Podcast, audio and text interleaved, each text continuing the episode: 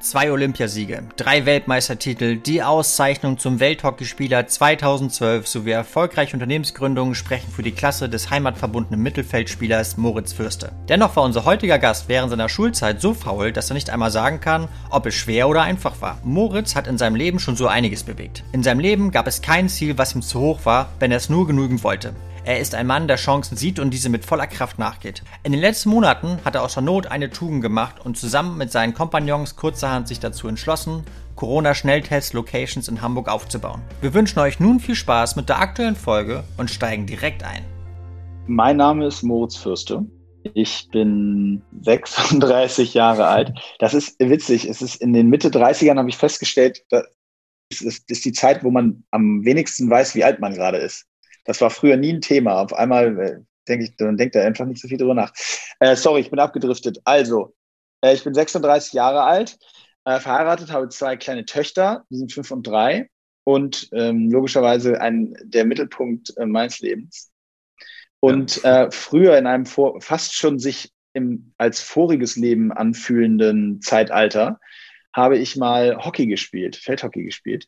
Ähm, das über ganz viele Jahre ich würde mal sagen, semi-professionell, ähm, durfte an drei Olympischen Spielen teilnehmen, eine Menge tolle Menschen kennenlernen, Erfahrung sammeln, hatte eine sehr erfolgreiche Zeit, ähm, muss ich, darf ich dazu sagen. Wir hatten, ich hatte das große Glück, immer in herausragenden Mannschaften zu spielen, sowohl in der Nationalmannschaft als auch im Verein, was es natürlich erleichtert hat, äh, die Zeit, denn mit Erfolg lässt sich ja doch so einiges äh, eher ertragen. Definitiv. Und ähm, das war im Grunde genommen der ja, Mittelpunkt bis dahin.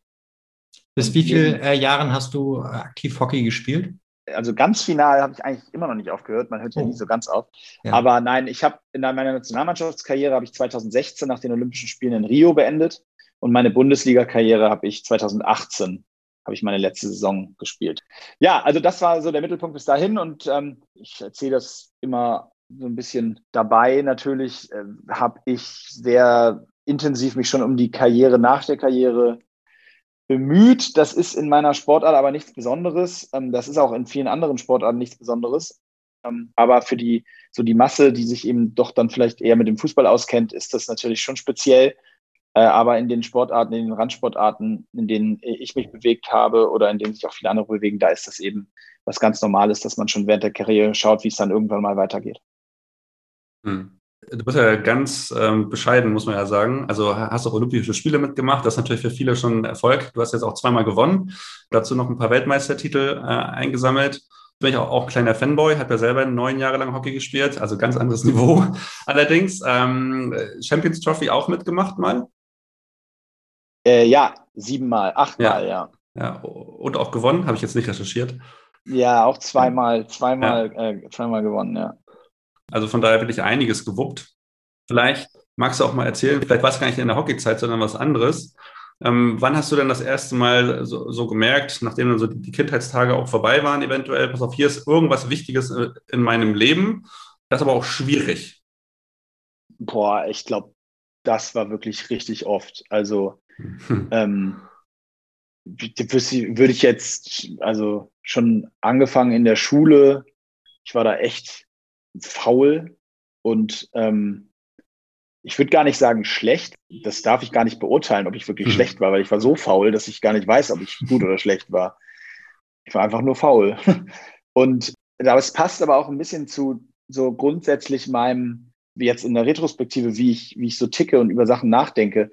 Ich habe damals für mich die Notwendigkeit nicht gesehen, mich nachmittags hinzusetzen und Mathe zu machen. Das ist doof und liebe Kinder, macht das anders. Aber so habe ich halt getickt. Ich habe diese Notwendigkeit nicht gesehen. Ich, ich habe gedacht, das reicht. Also ich gehe da hin und ich mache, ich ja. verstehe die Klasse. Ich habe, ich war auch schon sehr früh tatsächlich, wirklich schon relativ früh, ähm, hat mich auch nicht zum Beispiel Notenschnitt interessiert oder so. Also mich hätte nie, ich mich hat nie interessiert, ob ich jetzt in der achten Klasse mit 2, 3, 3 oder 1, 6 durchkomme. So, das ja. war mir immer egal.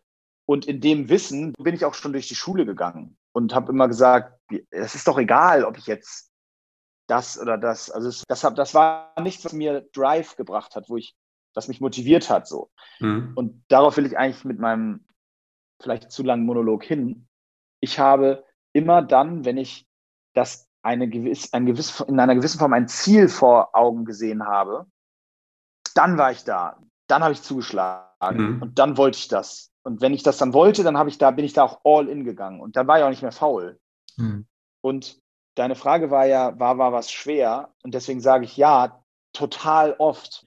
Aber wenn ich das dann wollte, dann war das egal. Und wenn ich das nicht wollte, dann war es aber auch hundertprozentig zu schwer. Verstehst du, was ich meine? äh, ich bin ehrlich, jein.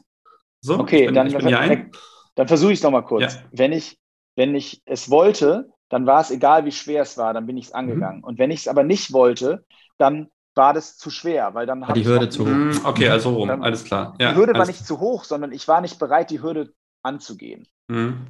Genau, also das war mir dann nicht wichtig genug und dann war das halt so. Und so war das immer. Und mein, auch meine Hockeykarriere war so. Ich habe, bis ich 17 war, Hockey gespielt, weil es mir Spaß gemacht hat. Mhm. Weil meine Jungs mhm. da waren, weil ich die dreimal die Woche gesehen habe, weil wir mit dem Fahrrad mit meinem Bruder in den Club gefahren sind, dann noch Fußball gespielt haben auf dem Platz daneben ähm, oder Basketball danach oder sowas. Und ja. dann sind wir mit dem Fahrrad wieder nach Hause gefahren und dann war es abends und dann haben wir noch gute Zeiten, schlechte Zeiten geguckt und dann sind wir pennen gegangen. So. Das, war so, das, war, das war so ein Tag. Und dann irgendwann ich wurde das auch oft gefragt. Ich habe nie U16 oder U18 Nationalmannschaft gespielt. Das, das wissen auch die wenigsten. Ähm, trotzdem so eine Karriere ich, hingelegt, ja. Ich war da nicht gut. Ich war da einfach nicht gut. Ich habe aber auch das nicht gesehen, dass ich da hinkommen kann. Also habe ich es auch gar nicht erst versucht. Und dann, als ich 17 war, da war auf einmal hieß es so, ja, Bundesliga-Training. Hättest du da Zeit, einmal die Woche abends, äh, ich würde dich gerne hochziehen und da mitnehmen aus der A-Jugend. Und auf einmal war mhm. so, oh, Bundesliga, das klingt irgendwie, das klingt geil. Mhm. Und dann auf einmal wollte ich das. Und dann hatte ich da auch richtig Bock drauf. Und dann habe ich über nichts anderes mehr gesprochen. Und dann, ja, und zwei Monate später habe ich mein erstes Bundesligaspiel gemacht. Und so ging das eigentlich immer.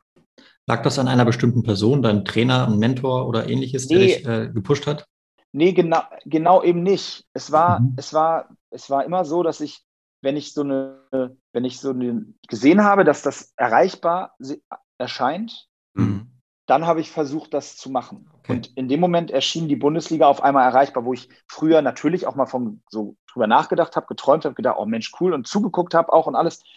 Aber ich war fein, so wie es war. Mhm. Und dann kam diese Option und dann, bang, dann bin ich halt all in, dann habe ich, dann bin ich, dann werde ich sogar so zum Nerd. Dann habe ich angefangen in der Schule, habe ich Erinnerungen, wie ich in mein in so ein Buch reingeschrieben habe, immer so mich selber bewertet habe vom Abend davor im Training oder so oder äh, cool. mir mir selber so Noten gegeben habe und mir mich total damit beschäftigt habe, durchgerechnet habe, wie viele muss ich schlagen, um in die Mannschaft zu kommen? Mhm. Wie bin ich im Ranking? Also völlig absurd, ja. aber so mein hat, eigenes. Hat geholfen, ja. Genau, und das war halt meine persönliche Challenge. So habe ich mir das, so habe ich mir das gemacht und so ging das Schritt für Schritt. Ich habe nie über Nationalmannschaft nachgedacht und dann kam durch die Bundesliga irgendwann die Einladung zu einem U21-Lehrgang und auf einmal dachte ich, hey, Nationalmannschaft, wow.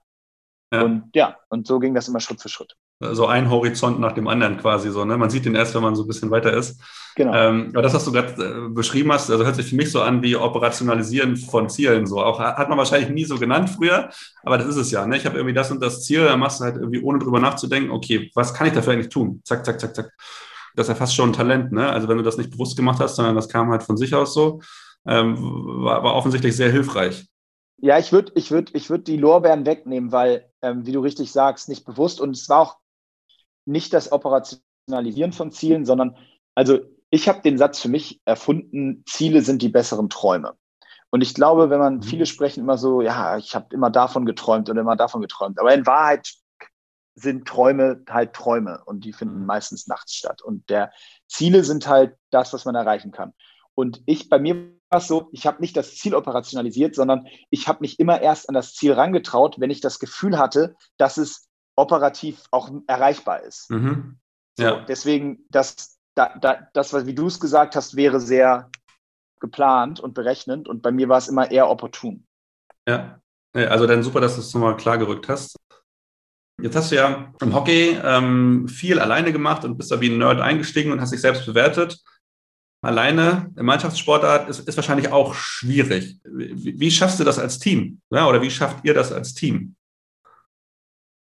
Das ist schwer zu beantworten. Da gibt es ja kein Rezept für. Das ist also eine Teamstruktur aufzubauen, ist ja auch nicht Einzelsache. So und ähm, grundsätzlich war bin ich war ich immer, glaube ich, ganz gut darin, Teams in einer gewissen Form emotional zu führen und sie besser zu machen. Das war immer mein Anspruch.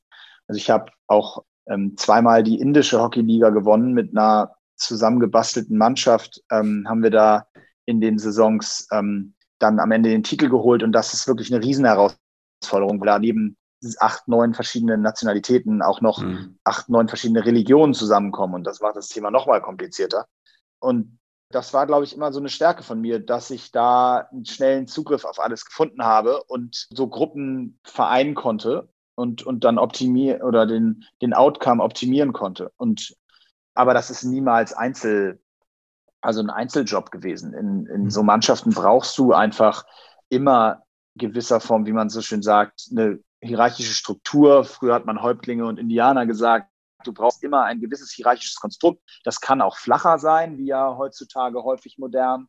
Mhm. Aber es gibt auch Teams, die äh, nicht in einer flachen Hierarchie funktionieren. Also ich würde sagen, das ist immer sehr individuell. Und, und die Zusammenstellung eines Teams ist natürlich der Grundbaustein für Erfolg. Das gilt nicht nur im Sport. Und, würdest, du dich ähm, eher als, würdest du dich eher als Häuptling oder als Indianer bezeichnen?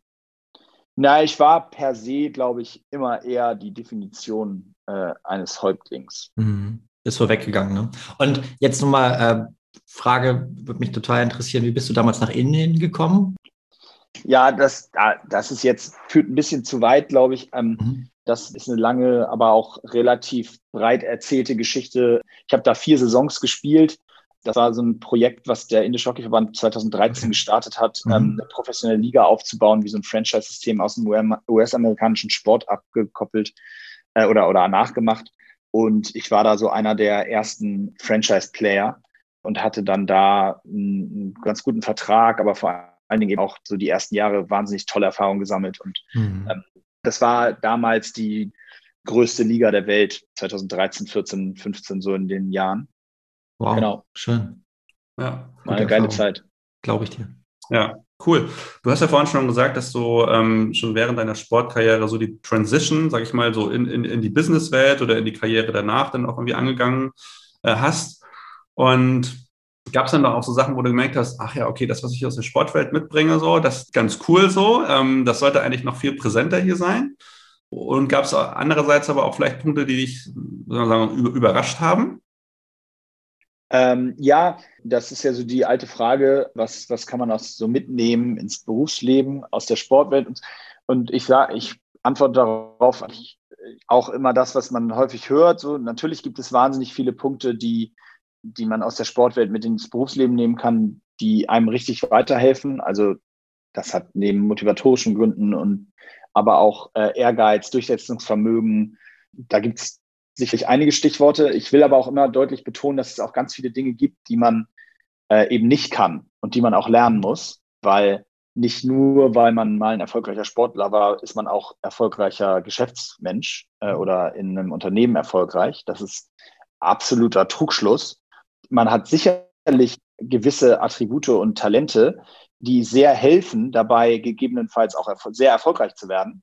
Aber das ist kein K.O.-Kriterium zu sagen, ah, Sportler, super, wird erfolgreich im Berufsleben. Das ist schon mal, glaube ich, ganz wichtig. Und wenn du so nach Beispielen fragst, also das Extremste, was mir immer wieder auffällt, ist das Thema Feedback.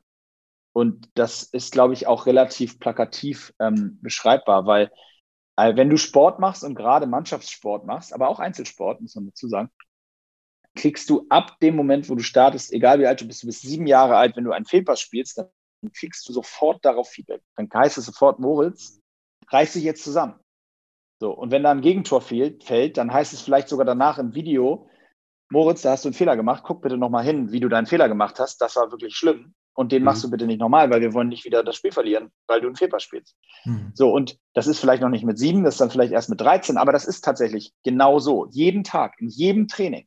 Und genauso andersrum, wenn du ein, ein tolles Tor schießt im Training, dann schlagen drei Jungs mit dir ein oder in anderen Fall drei Mädchen und dann ja. heißt es geiles Tor.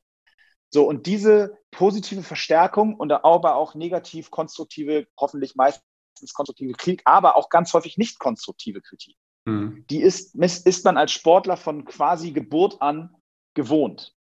Und ich habe festgestellt, in allen unternehmerischen Umfelden, in denen ich mich bewegt habe, dass das ein ganz, ganz großes Problem für viele Leute ist, die das eben nicht so kennen. Alleine schon sich hinzustellen und zu sagen, das war nichts, das machst du bitte nochmal, das ist, wird schon als Affront bezeichnet und da mhm. ist schon gleich, und dann musst du den Betriebsrat holen und dann müssen wir mhm. ja grundsätzlich erstmal auf eine Ebene und dann wird sich erstmal ausgetauscht, wo ich als Sportler sage, was, das war scheiße, mach das nochmal, Ende. So, und das ist dann immer natürlich die Frage, der Ton macht die Musik, das ist ja völlig klar, aber ihr wisst, worauf ich hinaus will. Also, und das Thema Feedback ist für mich das, das krasseste, egal mit wem ich aus dem Sport zu tun habe, das sind immer Leute, die zumindest wissen, was, was mit Kritik gemeint ist und wie man mit ja. Kritik umgeht und dass es nicht immer gleich ein persönliches Problem gibt, wenn man mal sagt, dass einem was nicht gefällt. So. Und das ist wirklich ein Mehrwert, den ich, der tatsächlich sogar dazu führt, dass ich bei Einstellungsgesprächen, dass mir ein ganz, für mich ein ganz, ganz wichtiger Faktor ist, ob jemand einen sportlichen Background hat. Damit meine ich nicht einen mhm. Spitzensport-Background, ich meine einen sportlichen Background. Weil er mit Feedback gewohnt ist, umzugehen oder weil er ein Teamplayer ist? Oder, oder was wäre für dich? Nur im Zweifel beides, aber wenn er Einzelsportler ist, dann auch der, mhm. ich meine den Aspekt des Feedbacks. Das weil ich weiß, das ist jemand, den ich im Normalfall, äh, wenn ich denen sage, was ich, wenn ich den Feedback und Kritik konstruktiv dann an der Stelle hoffentlich gebe, dass ich weiß, dass der daraufhin nicht irgendwie innerlich kündigt, mhm, mhm. weil er sich denkt, wie, warum findet er das mich nicht toll? Ja. Mhm, ja, ähm, wie hast du dich denn damals vorbereitet auf deine Unternehmerkarriere innerhalb deiner Sportlerkarriere? Ja, ich habe studiert parallel ähm, mhm.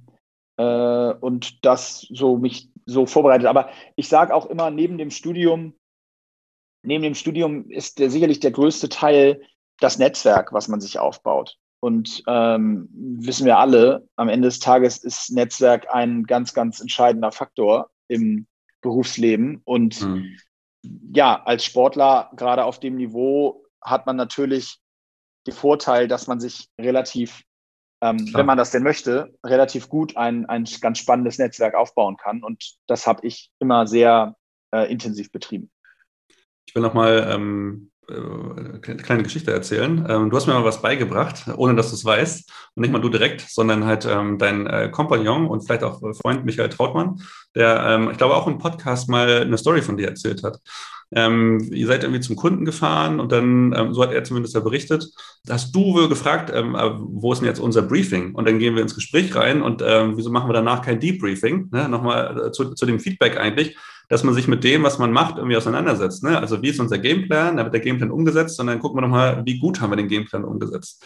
Und ähm, das habe das hab ich auch echt stark übernommen. Da dachte ich so, ja klar, es muss man noch viel krasser in allem, was wir halt irgendwie auch in der Wirtschaftswelt machen, äh, integrieren, was ich dann auch getan habe in, de, in den Bereichen, die ich beeinflussen konnte.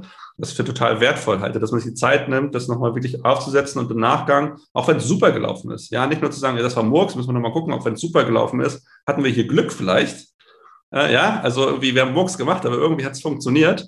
Ähm, oder es lief nicht so gut, aber wir haben trotzdem alles richtig gemacht. Ne? Dass man da nochmal hinten raus nochmal irgendwie schaut. Also ähm, das ist echt hängen geblieben. Und das war, war, war, war echt cool. So. Und da hat mir, da ist mir dein Name auch irgendwie sofort wieder äh, eingefallen, dass ich jetzt wieder was von dir gelesen habe. Ja, cool. Dann ähm, warst du ja in der Werbewelt, muss man ja so sagen. Ne? Ähm, also Sportmarketing, so das, das große Feld. Und das hast du auch eine Weile gemacht, bevor dann das, das nächste Abenteuer, würde ich vielleicht mal sagen, äh, so kam, als ihr dann absolut gegründet habt. Und vielleicht kannst du da auch mal weitermachen. Ähm, wie kam das? Also warum die Motivation, da jetzt absolut aus dem Boden zu stampfen? Ja, also erstmal bin ich mit der, also habe ich in der Werbeagentur mein duales Studium gemacht und dann auch noch eine Zeit lang gearbeitet. Damals ganz am Anfang bei Kemper Trautmann, da waren es noch irgendwie da war ich, glaube ich, der 20. Mitarbeiter. Und mhm. ähm, dann irgendwann bei Think, inzwischen sind es, glaube ich, 500, 600 Mitarbeiter. Da habe ich dann noch gearbeitet und dann irgendwann äh, bin ich da weg, habe meinen Master gemacht und als ich äh, dann den Übergang vom Profisport in die Arbeitswelt machen wollte, habe ich den Michael Trautmann wieder angerufen und dann haben wir äh, da eine Stelle, einen Job sozusagen hat er kreiert, die, das Thema Sportmarketing bei Think äh, zu, zu führen und aufzubauen. Da muss man aber auch ganz deutlich sagen, da bin ich, äh, da sind wir oder bin ich hauptsächlich äh, äh auch knallhart gescheitert. Also das hat mhm. einfach nicht funktioniert aus verschiedensten Gründen. Ähm, hat das nicht funktioniert. Das hat äh, damit zu tun, dass die äh, Agentur vielleicht auch gar nicht so ein, in dem Sinne einen Fokus auf Sport legen wollte, wie ich und auch Michael das vielleicht legen wollten, hat aber auch sicherlich ähm, damit zu tun, dass ich damit bestimmt auch viele Fehler gemacht habe und das Thema eben nicht richtig geschafft habe, dort zu installieren. Und das haben wir dann gemerkt, beziehungsweise es haben alle Beteiligten gemerkt und dann haben wir uns im äh, beidseitigen Einverständnis Ende 2016 äh, getrennt. Und ähm, ja, im Folgenden ähm, haben wir, habe ich dann im Grunde genommen überlegt, wie es weitergeht. Und ich hatte halt in der Zeit ein wirklich sensationelles Projekt. Das war damals die Bewerbungskampagne um die Olympischen Spiele in Hamburg die ich unbedingt machen wollte. Also die, im Grunde genommen ging es da um den Vertrag, wer bewirbt Hamburg als olympische, hoffentlich dann Ausrichterstadt in der Welt. War ein Riesenetat, ich glaube, ich weiß nicht, 130 Millionen Euro Etat oder so, ähm, wo man dann irgendwie am Tag danach 500 Leute einstellt und irgendwie weltweit anfängt, so ein Marketing-Rollout zu machen. Mhm. Super spannendes Projekt, meine Welt, Hi. Olympia, ne? ich war da selber dreimal dabei, ich weiß, kenne da jeden Stein.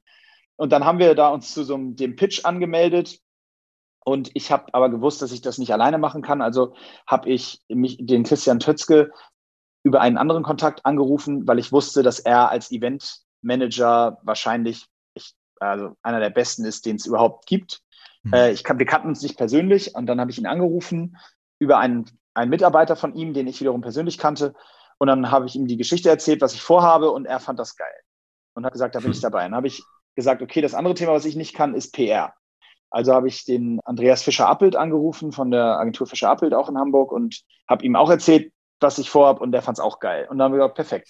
Dann haben wir doch ein ganz gutes Team. Wir haben einen PR-Experten, wir haben einen Event-Experten und wir haben jemanden, der aus der Werbung kommt und sich vielleicht ganz gut mit Sport auskennt. So. Und in der Konstellation sind wir dann in diesen Pitch gegangen und haben den gewonnen gegen 47 weltweite Agenturen ähm, und waren quasi die deutsche Agentur, die die Olympischen Spiele bewerben sollte. Dass das gescheitert ist, lag dann an dem ja. drei Wochen später stattfindenden Referendum, wie wir alle wissen. Und mhm. damit war der Vertrag weg. So, und wir haben aber, ich habe aber gesagt, okay, als wir, als wir dann im Januar quasi so überlegt haben, wie geht es jetzt weiter, haben Michael und ich beide gesagt, Mensch, grundsätzlich ist das Thema ja unsers und das war doch irgendwie eine geile Erfahrung. Komm, wir rufen mal den Christian Tötzke an, mal sehen, äh, wie es bei dem gerade aussieht. Und wie das dann so ist im Leben, der wichtigste Teil von irgendwie Erfolg ist eben häufig Timing. Und bei ihm war das gerade so, dass er in dem Moment, wenn man so möchte, gerade bei einem großen Corporate rausgegangen ist und wieder zurückgegangen ist und sich wieder mehr dem Entrepreneur-Dasein widmen wollte. Insofern passte alles perfekt zusammen und wir haben gesagt, okay, die Kombination könnte irgendwie cool sein, lass uns gründen. Ja, und dann haben wir das gemacht. Und so ist eigentlich die Geschichte auch schon fast zu Ende erzählt, weil alles, was danach kam, war genauso wenig geplant, wie die Entstehung geplant war. Und die und, ähm, Gründung mit, also der, Pitch war ja durch für die Hamburg-Geschichte, ist ein komplett neues Thema. Also Gründen der, der, Gründung wegen und weil die Mitglieder cool sind und wir können was schaffen oder gab es da ein konkretes Ziel auch schon? Ja, wir hatten so drei Themen, äh, wo wir gedacht haben, dass das gut funktionieren kann. Das eine hatte so tatsächlich mit Consulting, Markenaufbau zu tun. Das mhm. wollten Michael und ich primär vorantreiben. Und auch das Thema, wir haben immer noch das Thema Vermarktung, Werbung irgendwie so mhm. im Sport im Kopf gehabt. Und Christian hatte da schon diesen Gedanken von einem Fitnesskonstrukt, Produkt ähm, mitgebracht. Und mit mhm. den drei äh, Ideen und dem Startprojekt, was wir hatten, wir hatten den Vermarktungs- oder Organisationsauftrag für einen Triathlon auf Bermuda, auf den Bermuda Islands. Damit haben wir eigentlich als oh. Auftrag gestartet, mhm, ähm, was sozusagen am Anfang die, die Miete finanziert hat. Und ja, das waren so die Startprojekte und daraus ist dann über die letzten vier Jahre nur noch eine Sache geworden und das ist Schnelltest. Nein, äh, das ist ja, eben High Rocks. Da kommen wir gleich nochmal zu. genau, das, ist, das, ist, eben High Rocks, unser, unser Kernbusiness, ähm, eben ein Fitnesssport, den wir kreiert haben, aus dieser Grundidee von Christian äh, dann über fast ein Jahr von Scratch gestartet mit allem drum und dran. Äh, das, das ist uns dann eben so ausgedacht. Ähm, wie geht ihr bei Hyrox mit den aktuellen Beschränkungen denn um, die ja Corona und Sport auch vor allem mit sich führen? Wir kommen gleich auf die Schnelltests, ist das vielleicht der Grund? Äh, ja, dass ja, wir, gehen damit, wir, wir, gehen damit so um, wie wir damit mhm. umgehen können, nämlich wir machen gar nichts. Wobei ja. das äh, nur bedingt stimmt, weil wir tatsächlich diesen Samstag in Dallas, in Texas, unser erstes Event nach 15 Monaten wieder machen. Mhm. Ähm, also das wird schon spannend sein, da alle sind auch mega aufgeregt. Endlich mhm. machen wir mal wieder unseren Job nach, nach fast anderthalb Jahren. Aber nee, ansonsten machen wir nichts. Wir dürfen ja nichts machen. Also mhm. wir sind ja wirklich hundertprozentig eingeschränkt und so eine Veranstaltung mit 3000 Leuten und 10.000 Zuschauern wird wahrscheinlich auch noch ein Weilchen auf sich warten müssen. Und deswegen, äh, wie gehen wir mit Corona um? Äh, ja, wir haben uns überlegt, was kann man sonst so machen. Okay, verstanden. Ich habe jetzt gelesen, ihr habt irgendwann bei 20 Testzentren gerade eröffnet. Ähm, ja, wie geht es da weiter für euch? Ja, also äh, wir haben schon, wir haben jetzt schon, schon 23 okay. aufgebaut und das geht auch weiter. Das ist gar auch eigentlich ganz simpel und gehört auch zum Teil von dem, was ich vorhin schon erzählt habe. Wir, das ist wieder das Gleiche. Wir haben, wir dürfen unsere Sachen nicht machen und für mhm. uns war halt nie eine Option zu sagen, okay, dann machen wir jetzt alle Kurzarbeit und sehen uns alle im August 21 wieder, sondern mhm. wir haben halt diese Konzepte angefangen zu schreiben, Schnelltest-Events, Veranstaltungen zu machen. Unsere, im August haben wir schon ein Konzept eingereicht, dass wir unsere Schnelltests, ähm, also dass wir unsere Events machen können mit Schnelltests von jedem Teilnehmer. Das haben mhm. wir im mhm. August der Stadt eingereicht und das war sicherlich noch nicht der richtige Zeitpunkt. Da war, war noch, war man noch nicht so weit und die Inzidenzen waren da auch noch andere und dann kam der Lockdown und da wollte sowieso keiner einen Lockdown machen und gleichzeitig ein Sportevent mit einem Schnelltest erlauben. Obwohl das inhaltlich vielleicht sogar gegangen wäre, wenn da alle wirklich negativ, ist ja auch egal, mhm. wurde nicht erlaubt. Aber wir haben uns damit eben schon sehr intensiv beschäftigt und diese Infrastruktur aufgebaut. Und als dann dieses Thema immer größer wurde im Dezember, Januar, da habe ich gesagt, okay, dann müssen wir das jetzt hier alles umstrukturieren. Wir werden keine Hyrox Events machen können. Also lass uns aufhören, da jetzt irgendeinem Traum hinterher zu rennen, der unrealistisch ist. Wir haben hier dieses Thema Schnelltest. Wir sind darauf vorbereitet. Wir haben das, die, wir haben die Infrastruktur. Ja, dann let's do it. Und damit haben wir angefangen. Und das ist jetzt so schnell gewachsen, dass wir inzwischen über 200 Mitarbeiter und ähm, eine Infrastruktur sprechen, die wir uns selber auch nicht erträumt hätten. Und ja, das ist jetzt das, was wir, was wir machen. Es ist wieder relativ opportun. Ich habe nicht im letzten vor zwei Jahren mhm. geplant, dass ich irgendwann mal in der Pandemie mich darum kümmere, Testzentren aufzubauen. Das ist Chance gesehen und dann all in wie, also ich stelle mir das, also ich kann es mir gar nicht vorstellen, ehrlich gesagt, ähm, aber mhm. ich habe auch nicht so viel Gedanken da schon rein investiert wie du.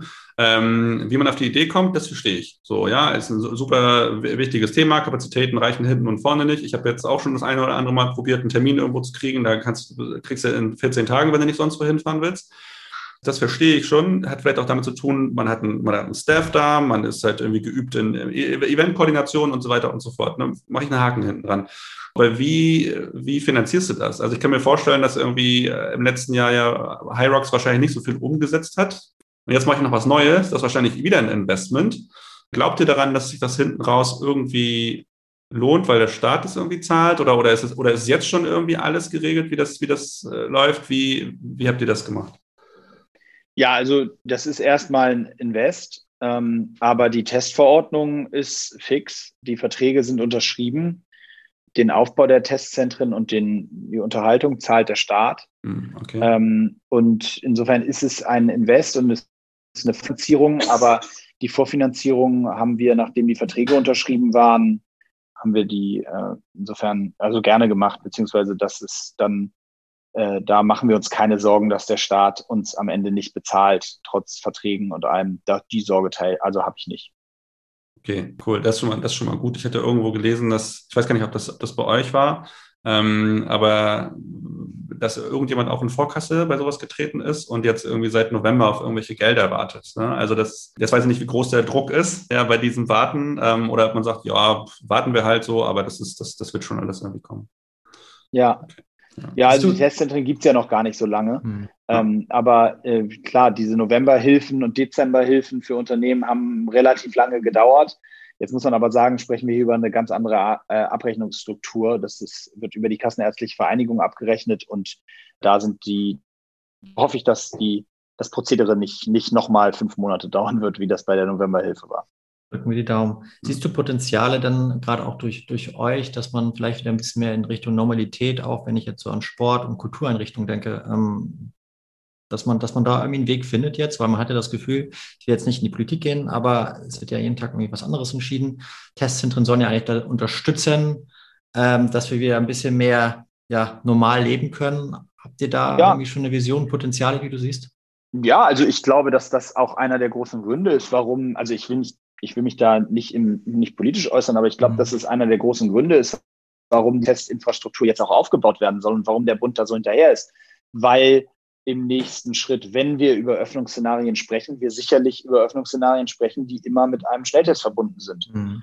Da bin ich relativ von überzeugt. Und wenn das dann denn so ist, dann ist das ja aber auch eine gute Grundlage, um gewisse Sachen wieder vielleicht auch wieder zu öffnen. Und mhm. ähm, solange, also ich, ich sage, die Rechnung ist simpel. Wenn sich jeder jeden Tag testen würde, dann wäre die Pandemie wahrscheinlich relativ fix vorbei, weil wir würden die Positiven jeden Tag nach Hause schicken und die, wer negativ ist, darf eben ja, ja äh, muss nicht nach Hause. Aber das mhm. ist natürlich eine Utopie, das weiß ich auch. Das ist, ist äh, aus vielen verschiedenen Gründen nicht, nicht realistisch.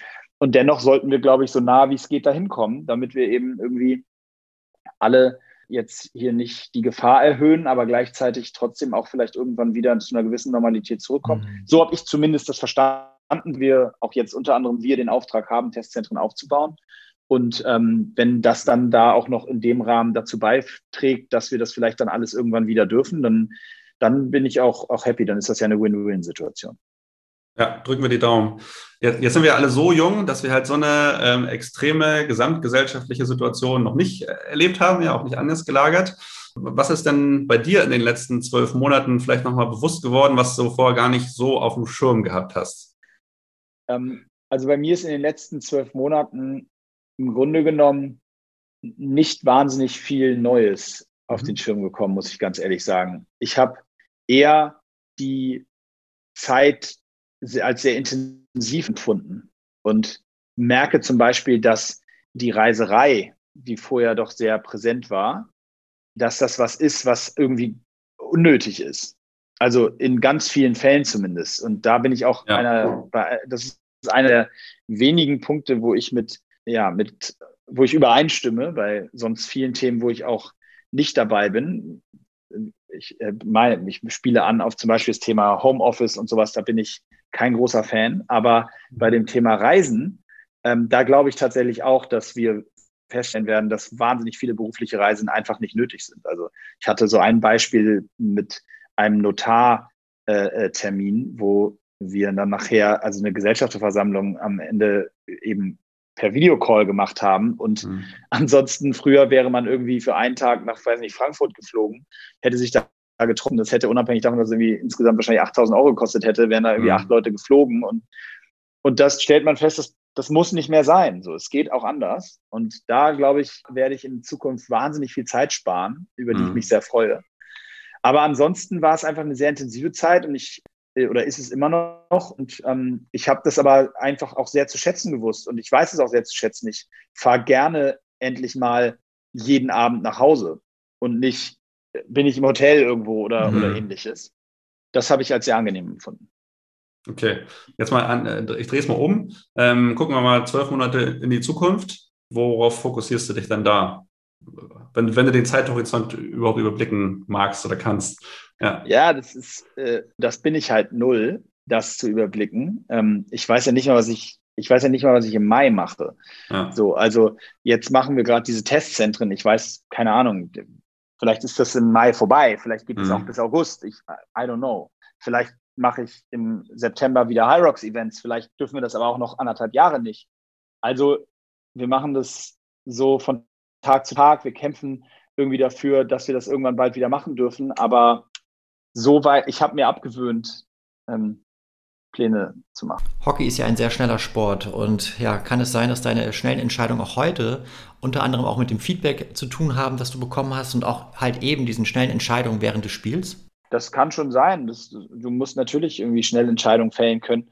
Ähm, aber ich würde auch gar nicht sagen, dass ich jetzt irgendwie, obwohl, also dass ich jetzt schnell Entscheidungen in dem Sinne fälle, obwohl doch, du hast eigentlich recht. Das, das muss ich zurücknehmen. Doch, es ist eigentlich schon eher so, ich brauche nicht lange, um Entscheidungen zu fällen meistens. Das stimmt. Ja, cool. Dann, ähm, das ist super. Dann können wir ja so eine Rapid-Fire-Session kurz mal machen. Ähm, mal gucken, äh, wie du die beantwortest. Ähm, du bist eher laut oder leise? Laut. Du gewinnst durch Angriff oder Verteidigung? Angriff. Wenn es eng wird, selber machen oder abgeben? Hm, das ist, äh, das ist kein Entweder-Oder. Da muss ich, weil, also aus dem Sport gesprochen, gibt es ganz wichtige Momente, in denen, es, in denen man wissen muss, dass man, dass man abgibt. Und das, glaube ich, ist ein bisschen auch so. Also ich glaube, das Thema Delegieren ist wirklich eines der entscheidendsten, um erfolgreich zu sein. Okay. Oh Sorry, da, da, kann ich nicht rapid feiern. Das ist gut. Ähm, was lädt deinen Akku auf? Ruhe oder Gesellschaft? Äh, auch gemein. Ähm, wenn ich mich entscheiden muss, sage ich Gesellschaft. Mhm. Okay, welcher Mensch beeindruckt dich sehr? Ähm, da gebe ich äh, auch kein Rapid Fire, weil mhm. ich habe äh, häufig schon erzählt, dass ich nie vor, so in dem Sinne Vorbilder hatte, weil ich an das Konzept eines Vorbilds nicht glaube, sondern ich glaube daran, dass man sich so das Beste bei Leuten raussucht und nimmt und sich dann Eigenschaften oder spezielle Dinge abschaut. Und so dieses eine absolute Vorbild, das, das gibt's nicht. Also ich, ich habe zum Beispiel aus verschiedensten Gebieten, ich bin aktuell ein totaler Bewunderer von Ferdinand von Schirach in ganz vielen Arten und Weisen, wie er über Dinge denkt und Dinge angeht und macht. Ähm, dann auf der anderen Seite äh, bewundere ich Sportler. Also jetzt aktuell läuft gerade äh, das Masters im Golf in Augusta in den USA und wenn ich mir da angucke, wie die da mit was für einer Präzision und unfassbarem Fokus über vier Stunden, die da ihrem Sport nachgehen, das ist, fasziniert mich einfach. Also es sind so verschiedene Bereiche, wo ich mir das versuche, das Beste bei Leuten rauszupicken und mich davon faszinieren zu lassen. Was könntest du gerne bessern? Alles. Gut. Okay, was nervt deine Mitmenschen? Oh, ich glaube viel. Am meisten wahrscheinlich, dass ich, dass ich zu, äh, dass ich zu unkontrolliert, nee, wie, wie sagt man, äh, zu unorganisiert bin. Ähm, eine gute Fee gewährt dir einen Wunsch. Wofür würdest du ihn nutzen? Noch einen Wunsch. Und dann noch einen Wunsch. Dann ganz viele Wünsche. Ja. Dann ganz viele Wünsche. okay, cool. Dann machen wir es ein bisschen realistischer. Ähm, was war ein Tipp? Ähm, könntest du den heutigen 18- und 19-, 17-jährigen Jungen und Mädchen mitgeben? Alles machen und ausprobieren. Ja, nicht alles. aber, aber ganz viel. Aber ganz viel. Innerhalb der rechtlichen Schranken. Ja, innerhalb der rechtlichen Schranken alles aufbringen, was irgendwie geht. Und einfach machen, weil es gibt, glaube ich, der größte Fehler, den man machen kann, ist Sachen nicht zu machen und dann gegebenenfalls mhm. zu bereuen, weil man sich fragt, was wäre gewesen, wenn. Okay, gut, deswegen stellen wir dir die Frage auch nicht, was bereust du, weil ich, ich kann mir die Antwort fast denken. Vielen, vielen Dank, Moritz. Wir sind, wir sind auch durch. Schön, dass es geklappt hat. Schön, dass du dir die Zeit genommen hast. Sehr gerne. Und ähm, ja, viel Erfolg für, für alles, was noch kommt und ähm, dass wir bald wieder Sport machen dürfen. Genau, ja. Vielen, vielen Dank. Danke euch. Auf ein baldiges Wiedersehen. Sehr gerne. Ciao. Macht's gut. Ciao.